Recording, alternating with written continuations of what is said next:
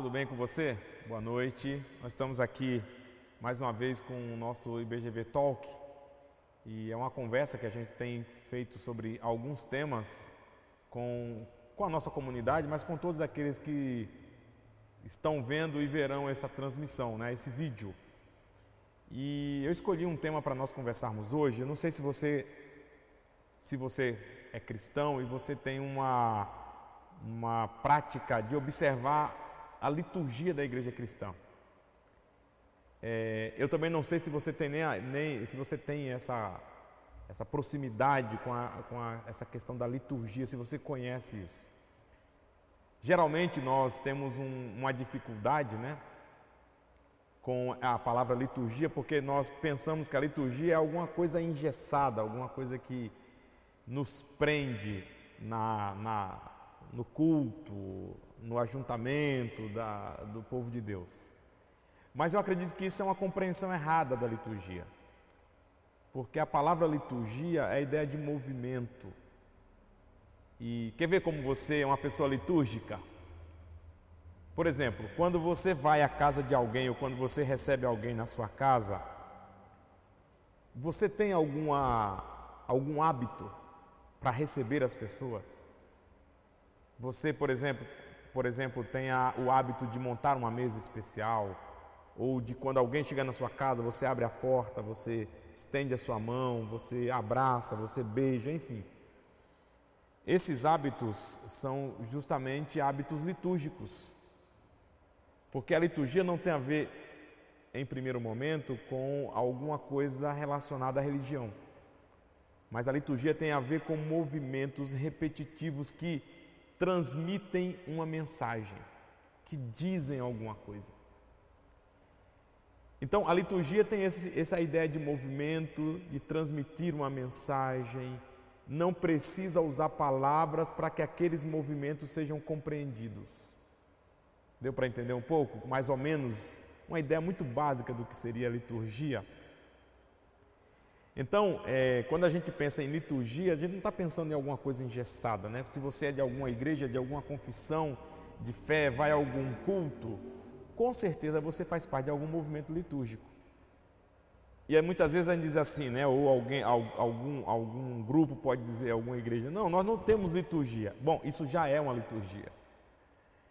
Porque a liturgia é movimento e todo movimento é litúrgico. E por que eu estou falando isso? Porque na igreja cristã, mundialmente falando, nós temos alguns movimentos litúrgicos no ano.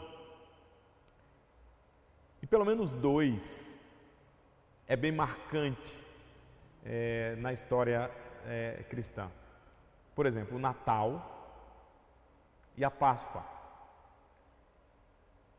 Eu sei que existem algumas igrejas e algumas confissões de fé que não celebram porque entendem, entendem que são festas pagãs.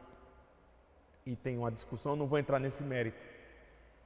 Eu vou aqui conversar com você um pouco, justamente partindo do princípio que nós sim celebramos o Natal. E não é porque no dia 25 de dezembro Jesus nasceu, mas houve uma convenção durante um tempo na igreja em que essa data nós celebraríamos o nascimento do Salvador. E a Páscoa é, também é celebrado justamente a morte e a ressurreição de Jesus. Pelo menos esses dois movimentos litúrgicos a maioria de nós conhecemos e celebramos e rememoramos e, e falamos disso na igreja e pregamos sobre isso. E agora, no dia 25 de dezembro, 25 de novembro a 23 de dezembro, nós celebramos uma época muito especial desse movimento da igreja cristã no mundo, que é o advento. E eu aqui faço a primeira pergunta: você já havia pensado nisso? Você sabe sobre este movimento, sobre esta celebração, sobre esta reflexão que a igreja cristã faz nesse período? São pelo menos quatro semanas. É... Eu não sei se você tem conhecimento, Mas do dia 25 de novembro a 23 de dezembro, então, nós comemoramos, celebramos, refletimos sobre essa chamada estação do advento, uma estação litúrgica que dá início ao calendário cristão. E aí, isso é muito interessante, porque nós vamos falar algumas coisas mais específicas, mas pense bem. Nós nos aproximamos do Natal, essa data, essa data tão festiva, que celebra o nascimento do nosso Salvador.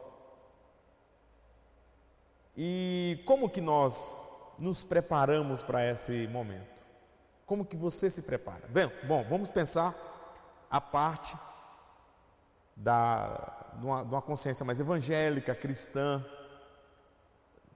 Vamos pensar numa, numa, numa, numa ideia mais da nossa sociedade. Como a nossa sociedade se prepara para o Natal? Bom, eu acho que você já deve ter percebido, assim como eu, que nós temos uma que nós temos uma como sociedade, nós temos um movimento acelerado. Então, Começa aí a metade do mês de novembro, alguns até final de outubro, já se começa um movimento apontando para esta data, que é o Natal. Geralmente a gente percebe isso na decoração da cidade, a iluminação que é colocada nas casas, principalmente nas lojas, a iluminação que as cidades celebram, os espaços, é, como eu disse, os shoppings, as lojas, começam a apontar um novo momento, uma nova estação na vida da nossa sociedade, né? E essa estação, esse movimento leva-nos a um, acelerar o passo. Então nós vamos pensando na ceia, nós vamos pensando nos presentes, o 13 terceiro salário está chegando, a gente vai se preparando para finalizar o ano, tudo isso, e com um grande apelo comercial, um grande incentivo. Todos se preparam para vender muito mais no Natal. Todos se pre preparam para de alguma maneira comprar mais nesse período que começa aí final de novembro, de outubro mas a metade de novembro é mais marcante. Por exemplo, no Brasil e no, como em alguns países do mundo, nós, te, nós temos a chamada Black Friday. E que é um dia de acelerar as vendas. E as pessoas se preparam, só se fala nisso. É um movimento, não é? Você não concorda ou não? De alguma maneira isso não põe você e eu a nos movermos em direção a alguma coisa. E geralmente essa coisa é comprar, é consumir. As luzes de Natal muitas vezes nos apontam para esse estímulo do consumo. Por quê? Porque nós vivemos numa sociedade de consumo. Isso não é nada demais, pelo menos em primeiro momento. É uma sociedade de consumo que vive e se estabelece as suas relações a partir da compra, da venda, dos negócios, dos lançamentos, dos eletrônicos e tudo isso. A minha pergunta é: isso traz algum efeito para mim e para você na nossa vida? Pensando na nossa dinâmica de vida nesses últimos dias do ano, eu acredito que certamente traz. Pelo menos para mim, eu percebo isso no trânsito, na velocidade, no movimento das pessoas, nas sacolas e assim vai. Bom, isso é um movimento litúrgico da nossa sociedade de consumo. Você concorda com isso? Agora, pensando no que nós celebramos, e, não, deixa eu só voltar mais um pouco, né? E como fica o nosso coração em todo esse processo e em toda essa dinâmica de que nós experimentamos esses meses, últimos meses do ano? Alguns ficam acelerados realmente, porque a, a ideia do consumo, de, da compra, vai dar, não vai dar, vamos comprar presente, lista de presente, para quem eu vou dar, a ceia, e, e isso, por exemplo, você vai na, nas ruas de São Paulo, aqui, por exemplo, de São Paulo, no centro, às 25 de março, o Brás, tudo muito cheio, né? Pelo menos é assim, geralmente é assim. Ah, então, é, veja bem, é, é, é, isso que a gente experimenta é, no, no, nesse período. E isso deixa de alguma maneira o nosso coração aflito, afeta-nos. Esse movimento afeta a mim e a você, afeta-nos como sociedade. Por mais que você diga que não celebra o Natal, que isso não te influencia, influencia. Se não influencia diretamente, indiretamente, eu e você somos influenciados, porque, como eu disse, as ruas ficam mais cheias, o trânsito fica mais lotado, as pessoas ficam mais apressadas, os estacionamentos dos, dos lugares comerciais ficam mais cheios. É, geralmente há muito conflito por vagas, estacionamento de shopping, enfim. Esse movimento nos afeta direto ou indiretamente. E isso traz para nós algum tipo de reação, de pensamento. E aí? Você concorda com isso? Você se sente um pouco mais acelerado? Isso nos prepara para o quê? Né? As músicas natalinas que nós ouvimos nesse período nos leva para onde? Então tudo isso é um movimento e eu considero um movimento litúrgico do comércio, do consumo, de uma economia de mercado, o que isso tem a ver com aquilo que nós celebramos no Natal? Você e eu, como cristãos, ou não, mas de alguma maneira também você é influenciado por essa cultura cristã que celebra o nascimento do nosso Salvador em dezembro. E aí eu volto para a minha temática sobre as estações litúrgicas. Uma estação litúrgica, ela também tem o intento de nos preparar preparar o nosso coração. E o advento é justamente semanas que antecede o dia 25, que é a celebração de Natal, ou do nascimento do Salvador, ela, ela tem a intenção de preparar o nosso coração para, para refletir sobre a mensagem que está por trás do nascimento do Salvador. Assim também como ela me ajuda a, a refletir e aponta para uma, uma expectativa futura. Para aqueles que creem em Jesus como Deus, como Salvador, e aqueles que confessam essa fé, sabem que Jesus prometeu que um dia voltaria.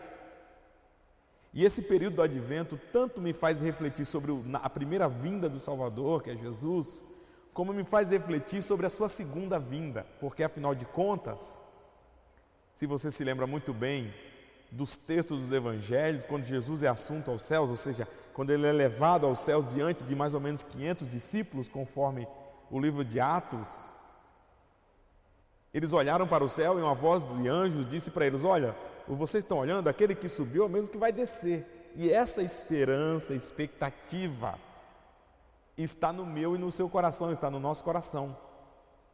Portanto, o advento é um, é um movimento duplo que prepara o meu coração para refletir sobre essa vinda de Jesus ao mundo como um menino, ao mesmo tempo como me, me faz refletir sobre essa expectativa da sua segunda vinda. Por isso, por isso, quando se segue um, um, uma estação litúrgica, ele é seguido de leituras, de orações. É, existe um material chamado lecionário, que eu gosto muito de acompanhar as leituras nele, que ele tem uma leitura para a manhã e uma leitura para a noite, que a ideia é que quando você começa o dia pela manhã, você começa lendo a palavra e preparando o seu coração, e à noite, você termina a noite lendo alguns textos bíblicos que falam sobre o advento, e também dormindo com aquela palavra, uma maneira de educar a nossa mente e coração para essas verdades profundas. E a minha pergunta é: como que você prepara o seu coração para pensar sobre as coisas de Deus? Como que esse período natalino é, influencia a sua vida? Quais são as quais são os movimentos, as angústias e, e a ansiedade que esse momento pro, é, propicia? Então eu vejo aqui dois movimentos, um movimento da sociedade e um movimento da nossa fé cristã.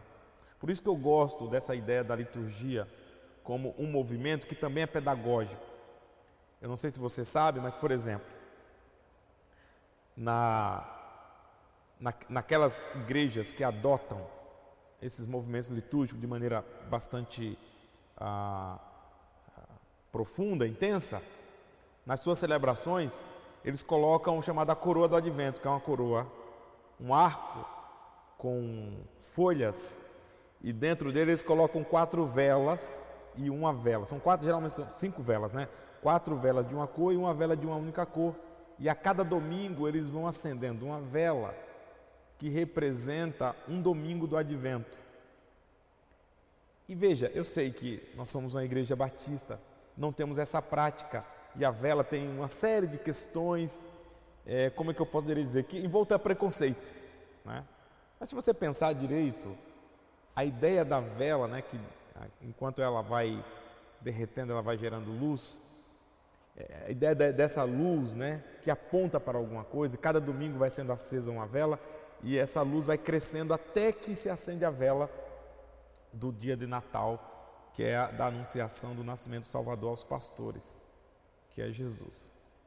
Mas é uma forma de educar. Os movimentos da vida nos educam, nos preparam, nos habilitam, nos capacitam é, para receber essa mensagem.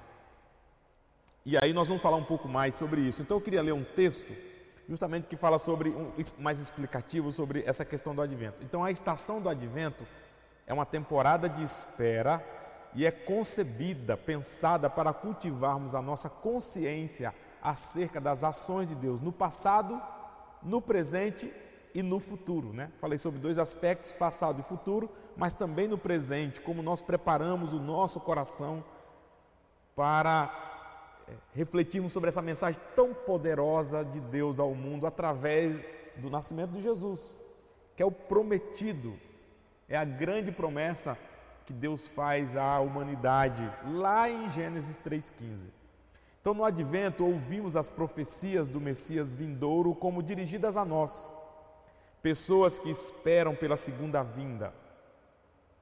No advento, aumentamos a nossa antecipação pelo cumprimento de todas as promessas do Antigo Testamento. Quando o lobo viverá com o cordeiro, a morte será tragada e cada lágrima será enxuta. Dessa maneira, o advento destaca para nós a história mais ampla do plano redentor de Deus. E aí, o lecionário sugere um desafio espiritual para essa, esse tempo. Uma atenção deliberada deve ser incorporada à nossa prática da estação do advento. Cristo veio e ainda assim nem todas as coisas foram completadas. Enquanto nos lembramos da espera de Israel e esperamos e damos graças pelo nascimento de Cristo, também antecipamos sua segunda vinda no final dos tempos. Por isso, o advento começou como uma temporada penitencial, um tempo para disciplina, arrependimento intencional, na confiante expectativa e esperança de que Cristo está vindo outra vez. Então, esse tempo de preparo, de preparar o coração com orações, com leituras bíblicas, é um desafio para que nós não sejamos tragados e tomados, né, por essa loucura, sei lá, essa coisa, pelo menos tá, na minha cabeça está isso assim, eu penso assim, né? Essa dinâmica provocada pelas luzes, pelas músicas, pelas decorações, é, pelos apelos comerciais de consumo e consumo, e que querendo ou não, nós somos influenciados, afetados por isso, mas é uma chamada para a gente colocar o nosso olhar e o nosso coração na palavra de Deus, na oração, no arrependimento, como nós ouvimos aqui, é, no arrependimento intencional, uma, de certa maneira, uma disciplina espiritual, para que a gente esteja refletindo sobre a importância e sobre a expectativa que cercava o coração do povo de Deus antes da vinda de Cristo e que passou a ser uma, uma também uma expectativa pela segunda vinda de Cristo para aqueles que creem em Jesus, mas também que prepara o nosso coração para refletirmos sobre essa mensagem no presente, sobre essa mensagem tão importante que é a volta de Jesus, é, que é a vinda de Jesus como Salvador ao mundo.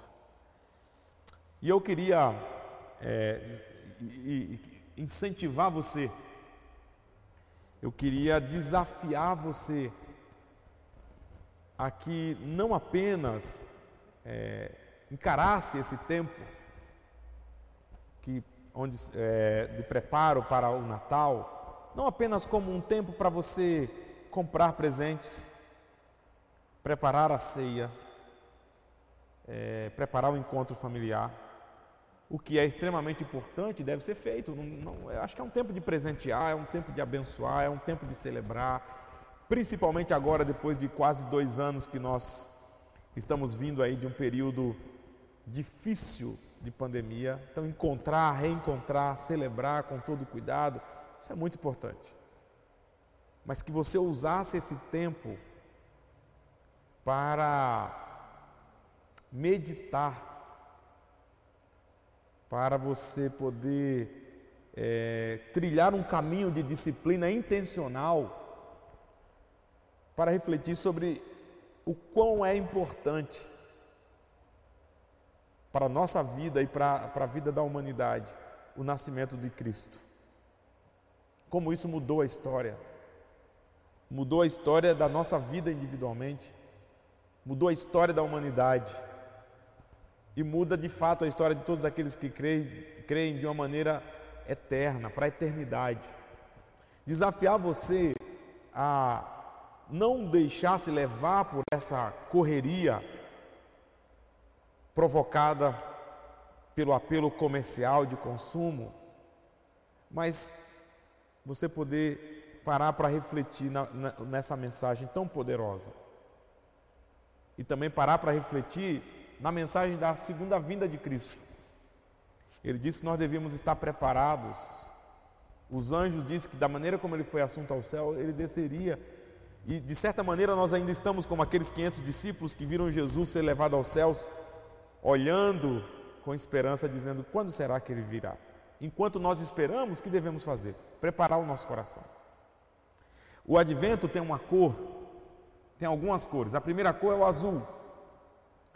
E o azul, justamente, é a, a ideia da realeza. É, se usava essa cor quando se preparava a vinda de um rei, e Jesus é o rei. E veja, não é que a cor tem algum poder, mas são elementos que nos fazem lembrar e refletir sobre esse período tão especial. Eu já falei que se acendem as velas. Aqui na nossa igreja nós temos essa, essa prática, explicamos dominicalmente, os quatro domingos nós acendemos uma vela e falamos um pouco sobre, sobre essa expectativa. Isso é muito bom para ensinar as crianças. E aí eu deixo um desafio: o que eu e você fazemos como família para ensinar as nossas crianças, nossos filhos, nossos netos, nossos sobrinhos. E ajudar as crianças a não somente ficarem ansiosas pelo presente que virá no dia 25 ou 24, mas ajudá-las a pensar que existe uma mensagem muito maior do que o presente. Na verdade, o grande presente da humanidade foi Jesus Cristo. E eu gosto muito de pensar, por exemplo, de usar, por exemplo, um, tempo, um, um texto para minha reflexão nesse período. Eu gosto de usar, por exemplo, o livro de Isaías. Isaías é conhecido como o profeta messiânico. Aliás, existem muitos profetas que trouxeram mensagens acerca do Messias. Mas Isaías, ele, ele, ele, capítulo 7, capítulo 9, capítulo 11, e tantos outros textos vão falar desse Salvador que viria, quais seriam suas características. Aonde ele nasceria, de que forma nasceria. Outros profetas vão profetizar sobre esse nascimento, ou seja, o Antigo Testamento é envolto numa expectativa muito grande. O apóstolo Paulo reflete isso no livro ou na carta que escreveu aos Gálatas, no capítulo 4, eu acho que você, se você não conhece esse texto, mas por exemplo, em Gálatas capítulo 4, versículo 4, o apóstolo Paulo, ele, ele fala isso de uma maneira bastante é, é, resumida, mas que reflete um pouco. Ele diz assim: Vindo, porém, a plenitude do tempo, Deus enviou seu filho, nascido de mulher, nascido sob a lei. Vindo, porém, a plenitude, o pleroma, o tempo oportuno, o tempo kairós, onde o apóstolo Paulo lê que tudo se encaixa, desde, e aqui, como o apóstolo Paulo era um homem sábio, conhecedor da filosofia grega, mas também um exímio conhecedor da lei, já que ele era um fariseu e um membro do Sinédrio, ele conhecia muito bem a, a, essa expectativa que cercava. E ele conhecia também a sua cultura, por exemplo, ele sabia que a filosofia grega e a cultura helênica promoveu, um, digamos, uma unidade de linguagem no mundo conhecido, de maneira que a mensagem do, das boas novas e da vinda do Rei, do Messias esperado, que era Jesus Cristo, seria muito mais fácil disseminada. Por exemplo, o Império Romano, com, com, estendendo o seu território construindo estradas, onde poderia acessar todo o império, o apóstolo Paulo vê nisso uma, não somente uma ação do Império Romano, mas por trás da ação do Império Romano, uma ação divina uma ação de Deus usando o Império Romano para preparar aquele mundo conhecido, onde as estradas e a extensão do Império Romano seriam usadas para a disseminação do Evangelho, como foi. Então ele diz: esse tempo é um tempo pleno, de plenitude, vindo essa plenitude, ou seja, várias é, situações do mundo da época concorreram para que Deus preparasse o mundo para receber o seu filho e o nascimento do Salvador.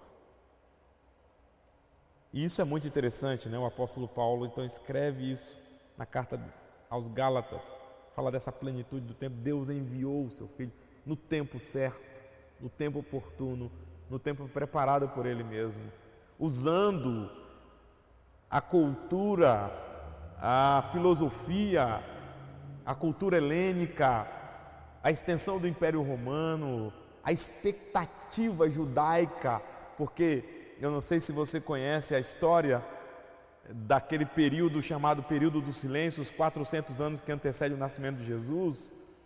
O povo judeu sofreu muito, muito, foram muitas guerras, muitas invasões às suas terras, mesmo depois eles vindo do cativeiro babilônico, depois de, de set, set, quase 100 anos de cativeiro, tem mais 400 anos, a revolta dos macabeus, é, o sacrifício de, de um porco, no, por exemplo, no templo, que, que contamina o templo, profana o templo, aonde os judeus tinham como centro da sua fé e da sua adoração.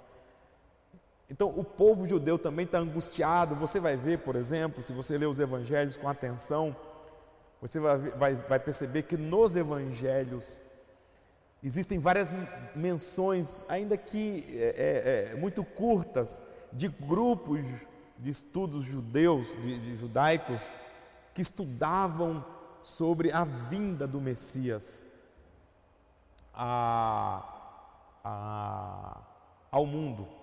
Como se daria? Nasceria de uma virgem, Isaías vai dizer isso. Em que lugar ele nasceria? De que tribo ele viria? Se você perceber, por exemplo, quando os magos passam pelo palácio de Herodes, lá em Lucas, e diz que eles vão visitar o rei dos judeus que havia nascido, Herodes manda chamar um grupo de estudiosos para saber com aquele grupo de estudiosos se havia alguma menção, alguma indicação de onde nasceria o rei dos judeus. E aí eles dizem: olha, há um estudo que ele nasceria em Belém. Então você vê, existe uma preparação, uma expectativa. E o advento então faz nos refletir sobre isso, preparando o nosso coração.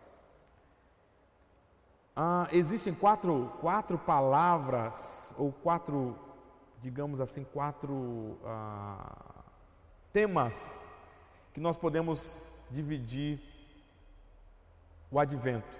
E o primeiro tema fala sobre a aliança. A aliança de Deus, não é? Com com o seu povo. Que começa em Adão, aliança adâmica, passa por Noé, passa por Abraão, farei com você uma aliança. E essa aliança prepara o povo da aliança, o povo de Deus. Deus vai dizer que tem uma aliança com esse povo. E por meio desse povo viria o Salvador. Isso está na, na história de Noé, na história do próprio Adão, na história de Abraão, capítulo 12, quando Deus chama Abraão. Um outro um outro um outro tema do advento é a profecia a palavra de Deus que foi dada, que lá em Gênesis capítulo 3, versículo 15, quando Deus está dizendo: Olha, vai vir, é, da mulher nascerá um descendente que esmagará a cabeça da serpente. Então, nós podemos refletir sobre a profecia. Como eu disse, o livro de Isaías é recheado de profecias sobre a vinda do Messias, do Salvador. Por exemplo, Isaías capítulo 9, versículo 6, porque o menino nos nasceu, um filho se nos deu, o governo está sobre os seus ombros, e o seu nome será maravilhoso, conselheiro, Deus forte, Pai da eternidade, príncipe da paz. Quer ver uma outra profecia? Isaías 11, versículos 1 a 5, porque brotará um rebento do trono de Jessé, das suas raízes um renovo frutificará, e repousará sobre ele o espírito do Senhor, o espírito de sabedoria, de inteligência, o espírito do conselho de fortaleza, o espírito do conhecimento de temor ao Senhor, deleitar-se-á no temor do Senhor, não o julgará segundo a vista dos olhos, nem repreenderá segundo o ouvido dos seus ouvidos, mas julgará com justiça os pobres e repreenderá com equidade os mansos da terra. E a justiça será o seu cinto e os seus lombos. Por exemplo, Miqueias, capítulo 5, versículo 5, e ele será a nossa paz então a profecia vai, a partir de Gênesis 3,15, e vira, o que vem à frente, ela vai dando características desse que viria para resgatar o povo de Deus do seu sofrimento e do seu, é, da sua vida de pecado, a luz que brilharia, a estrela da manhã, a raiz de Jessé, então, vai apontando, caracterizando esse prometido e fazendo com que o povo de Deus, na sua peregrinação, enquanto esperava, cultivasse a esperança por meio da palavra profética que caracterizava esse que haveria de nascer. E é muito interessante isso.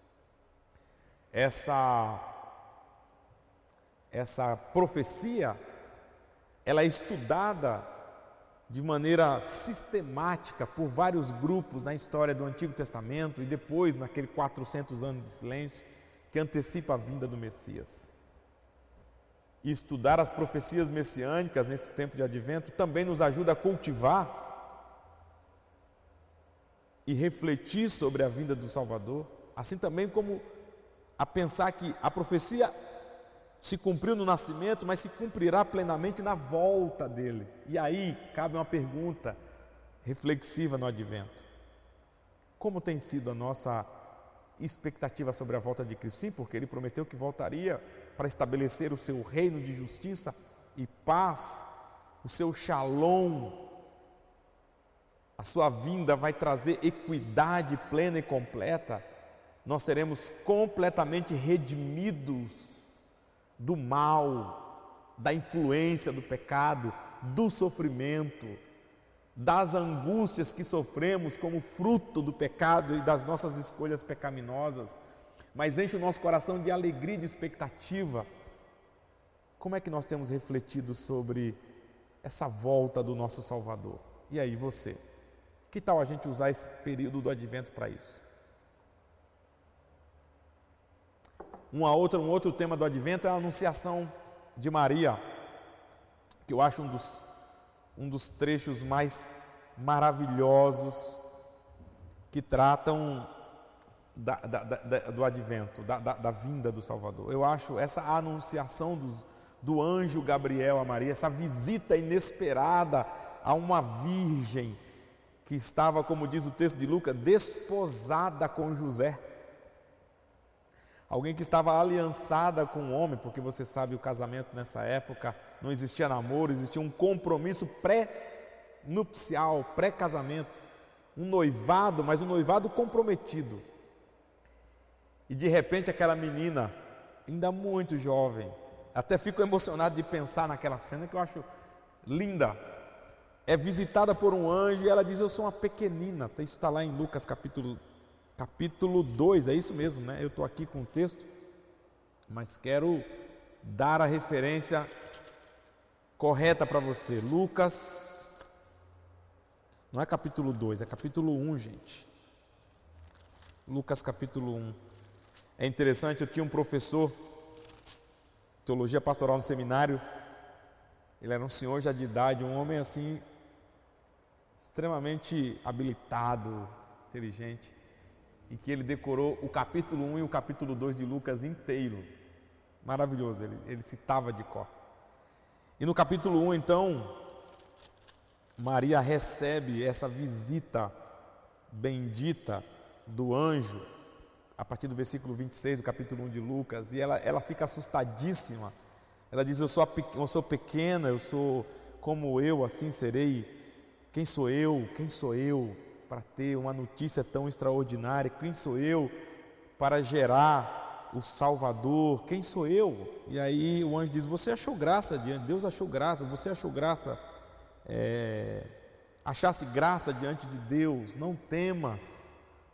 Porque, claro, ela temeu não somente pela grandiosidade da mensagem, mas também como que uma, uma menina jovem, uma pequena cidade da Galiléia chamada, uma pequena vila, na verdade, da Galiléia chamada Nazaré, como que ela explicaria para os seus, o seu noivo, sua família e os seus vizinhos que um anjo a visitou e por meio do Espírito Santo ela achou-se grávida, como diz o próprio, achou-se grávida por meio do Espírito Santo. Eu fico fascinado por esse texto, me faz refletir muito sobre essa visita inesperada, Deus visitando esse lugar, uma pobre menina de uma vila pobre, de uma região pobre. Eu tenho, eu tenho refletido muito sobre isso. Veja, a grande mensagem que mudaria a história da humanidade, mudou a minha, muda a sua, muda a todos aqueles que creem. O grande anúncio, a grande expectativa e o grande anúncio é feito a uma menina pobre, de uma vila pobre, numa região pobre da Galileia, né, da Palestina. Isso é extraordinário refletir sobre isso. Deus volta aos holofotes dos céus e da terra para uma região pobre. E tinha o Palácio de Herodes, onde Jerusalém, onde estava o templo, o centro religioso. A minha reflexão é por que Deus não vai para o grande centro religioso? Será que isso não nos ensina nada? Será que isso não confronta o nosso anseio gerado por uma sociedade consumista que está todo o tempo o que comprar, como comprar? Eu, eu costumo brincar, né? Jesus nasceria na Paulista ou no Capão Redondo? Sei lá. Guaianazes. Estou pensando aqui em termos da cidade de São Paulo, né? Não sei, mas ele me faz refletir sobre esse, esse olhar de Deus dessa maneira, para esse lugar. E aí, bom, tem a, a, anunciação então a Maria, que é extraordinário refletir. Reflita sobre Lucas capítulo 1 inteiro e capítulo 2. E aí é interessante que Maria, não entendendo ela responde àquela notícia e aquele anúncio. O seu coração, de alguma maneira, Deus o prepara, porque mesmo sem compreender o tamanho que era aquilo, e sem entender, ou pelo menos imaginando o que ela enfrentaria como uma mulher que estava com um contrato nupcial assinado, acordado, diante de tudo aquilo que ela enfrentaria, possivelmente até o abandono do seu esposo, como José pretendia fazer, mas não pretendia fazer é, é, como uma vingança, mas como uma proteção da própria vida, assumindo que ele tinha que ele que tinha quebrado o contrato. É, diante de tudo isso que ela enfrentaria, ela, ela conclui dizendo: Aqui está a serva do Senhor, que se cumpra em mim conforme a tua palavra. Para mim, eu reflito, reflito e, sou confrontado com isso. Aproveite o advento para refletir sobre essa, o que significa o que Maria diz: Aqui está a serva do Senhor. Diante de tudo aquilo que ela tinha enfrentar, que tinha que enfrentar e diante da grandiosidade da mensagem, sendo ela quem era, estando ela onde estava e se encontrando ela na situação que se encontrava. Ela diz: Está aqui a serva do Senhor, que se cumpra em mim conforme a tua palavra e não a minha. Bom, reflitamos sobre isso na, no advento. E o quarto movimento do advento é o anjo. Os anjos e os pastores, que também para mim, meus irmãos, minhas irmãs, meus queridos, é um grande desafio todos os é, todas as vezes que chega esse tempo do advento que eu vou refletir ou pregar, também esse movimento de Deus é extraordinário, porque pastores são homens desprezíveis naquela sociedade, na nossa sociedade também.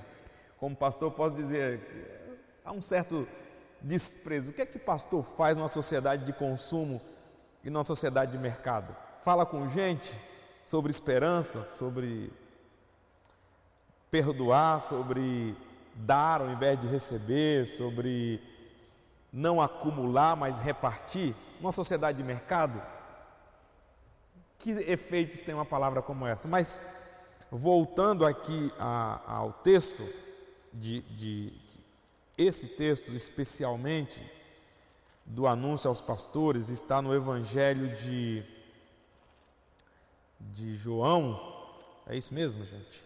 Ou eu estou confundindo aqui as, as. Não, não é João, não. Eu acredito, eu pensei que tinha anotado aqui Lucas, mas eu acho que também não é Lucas. Eu acho que é Mateus, hein? Deixa eu ver aqui. Não, não, desculpa, é Lucas mesmo, gente. Estava no lugar certo, capítulo 2, a partir do versículo 8. Então o advento faz a gente refletir que a grande notícia de Deus, o grande anúncio da salvação, ele não vai se dar é, em Jerusalém, mais uma vez. Porque o Salvador está nascendo na, na pequena Belém Efrata, como diz o profeta, terra do rei Davi. Dali viria o rei. A promessa é que Deus suscitaria da descendência de Davi um rei que se assentaria no seu trono para todo sempre. Agora, o grande anúncio, as boas notícias desse nascimento é dado a homens desprezíveis, que estão não orando, fazendo um ofício religioso, eles estão trabalhando. E possivelmente, e como possível não é, estão trabalhando à noite, guardando as ovelhas de possíveis religiosos ou pessoas que talvez estariam no ofício religioso, os desprezíveis. Maria, quando canta, diz que Deus fartou os famintos de comida e deixou os ricos e poderosos sem nada. Veja lá o canto de Maria em Lucas capítulo 1. Eu posso ler para você aqui, vou voltar aqui, quando ela diz assim: olha, em capítulo 1, versículo 52: Derribou do seu trono os poderosos, exaltou os humildes. Literalmente literalmente. Encheu de bens os famintos e despediu vazios os ricos. Gente, ela cita o Salmo 107, 9. Pense sobre isso, sobre o Magnificat, que é o canto de Maria. E o anúncio é feito aos pastores. Veja, gente, nós não precisamos parar e refletir. Nós não precisamos parar e, e, e pensar no que isso significa, significou, significa e na minha esperança da volta de Cristo significará olhar para o mundo de poderosos, gente que dá ordens, e, e ele diz como Herodes, como Herodes não, como Pôncio Pilatos diante de Jesus, olha, eu tenho poder para soltar você ou prender. Jesus diz, você está enganado, cara. A autoridade que você tem não é tua, não é inerente à sua pessoa, ela foi dada para um fim. Porque se eu quisesse, eu invocaria os anjos de Deus, eles me livrariam disso aqui. Pense nessa relação de poderosos que a gente vive. Homens extremamente poderosos, com poder de ir ao espaço. Homens poderosos com poder de mudar a, a economia, de deixar milhões famintos, ou de alimentar milhões. Uma palavra, uma ação, um movimento muda os mercados. Gente perde dinheiro, ganha dinheiro, poderosos, com a sua palavra é, muitas coisas podem acontecer e, as, e eles têm essa noção: eu sou poderoso, eu posso, eu tenho poder para isso, tenho autoridade para isso, eu tenho é, poder econômico para isso. E aí Deus dá a sua grande, a grande notícia para uma mulher que ela diz assim: Olha, Deus derribou os tronos dos poderosos e exaltou os humildes. É o reino invertido. Ele encheu de bens os famintos, despediu vazios os ricos. Gente, extraordinário. E quando Deus vai dar o anúncio, ele envia uma, um grupo de anjos que os pastores tomam um susto porque estão na sua vida cotidiana, são pessoas trabalhadoras, simples trabalhadores que estão à margem de tudo aquilo que está acontecendo, inclusive na vida religiosa do, do seu próprio povo. Porque eles são trabalhadores desprezíveis, porque pastores eram considerados ladrões à época roubavam os rebanhos uns dos outros, pelo menos a cultura dizia isso. Eram homens desprezíveis pela religião, porque eles, ao invés de estarem oficiando nos espaços religiosos, eles estavam trabalhando. Possivelmente trabalhavam no sábado, descumpriam as regras das leis judaicas. Mas Deus vem e faz o primeiro anúncio a estes homens. É extraordinário pensar nisso. E os anjos dizem: Eu trago para vocês boas novas de grande alegria. É que hoje na cidade, hoje vos nasceu na cidade de Davi o Salvador, que é Cristo o Senhor. Eu sempre penso que o advento é um tempo de reflexão, de arrependimento, de disciplina e de renovar a nossa espiritualidade e ver o caminho que Deus tomou, não é o nosso caminho. Que essas luzes que brilham e esses enfeites que nos deixam encantados. Esses, essa semana, há duas semanas, uma semana atrás, eu vi o grande evento nos Estados Unidos, em Nova York, quando eles estabelecem aquela grande árvore que tem todo um, um cultivo especial que é colocado naquele conglomerado lá dos Rockefeller, né? É, como é que é o nome lá da família, gente? Esqueci o nome. Rockefeller no conglomerado dos Rockefeller, a maior árvore de Natal dos Estados Unidos, tem todo um evento para acender e tal. É muito bonito aquilo, realmente é muito bonito, né? e desce neve, é bonito. E nas cidades do Brasil isso acontece, a, a preparação para tudo isso. E a minha pergunta é: isso significa o Natal? É para isso que esse tempo nos conduz? Para onde deve estar o nosso olhar? Como deve estar sendo preparado o nosso coração? Para acolher essa verdade, para deixar com que o Espírito Santo faça com que essa verdade transforme a minha vida, esse anúncio mude a minha perspectiva e a maneira como eu vivo e como eu caminho enquanto espero a segunda volta de Cristo, como igreja, como povo de Deus, o que isso deve trazer para a nossa jornada de fé nesse período de advento. Então você entende? Para que serve a liturgia? Você entende para que serve a reflexão desse tempo? E eu faço um convite a você e a cada um de nós: mergulhe, mergulhe nos textos bíblicos e, e, e deixe com que Deus, através do Espírito Santo, por meio da palavra, vá conduzindo você a essa reflexão, a esse olhar. Não permita que a liturgia vou colocar aqui, mundana da nossa sociedade, determine como você vai viver esse tempo. Compre os seus presentes, presenteie pessoas, ajude-nos na nossa campanha de Natal para abençoar 850 famílias. Prepare uma ceia bonita para, sua, para os seus, reúna-se com os seus familiares, celebre se você tem esse privilégio, essa possibilidade.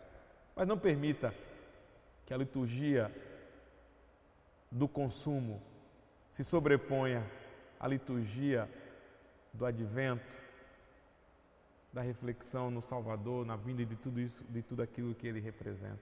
Sejamos guiados pela estrela, não não as estrelas que brilham em cima das das árvores de Natal e dos grandes enfeites dos grandes shoppings, dos grandes conglomerados, mas aquela singela estrela que foi percebida por, por, por magos do Oriente, foram guiados até o Salvador e que isso guie o seu coração até o Salvador, de fato tenha um encontro com Ele.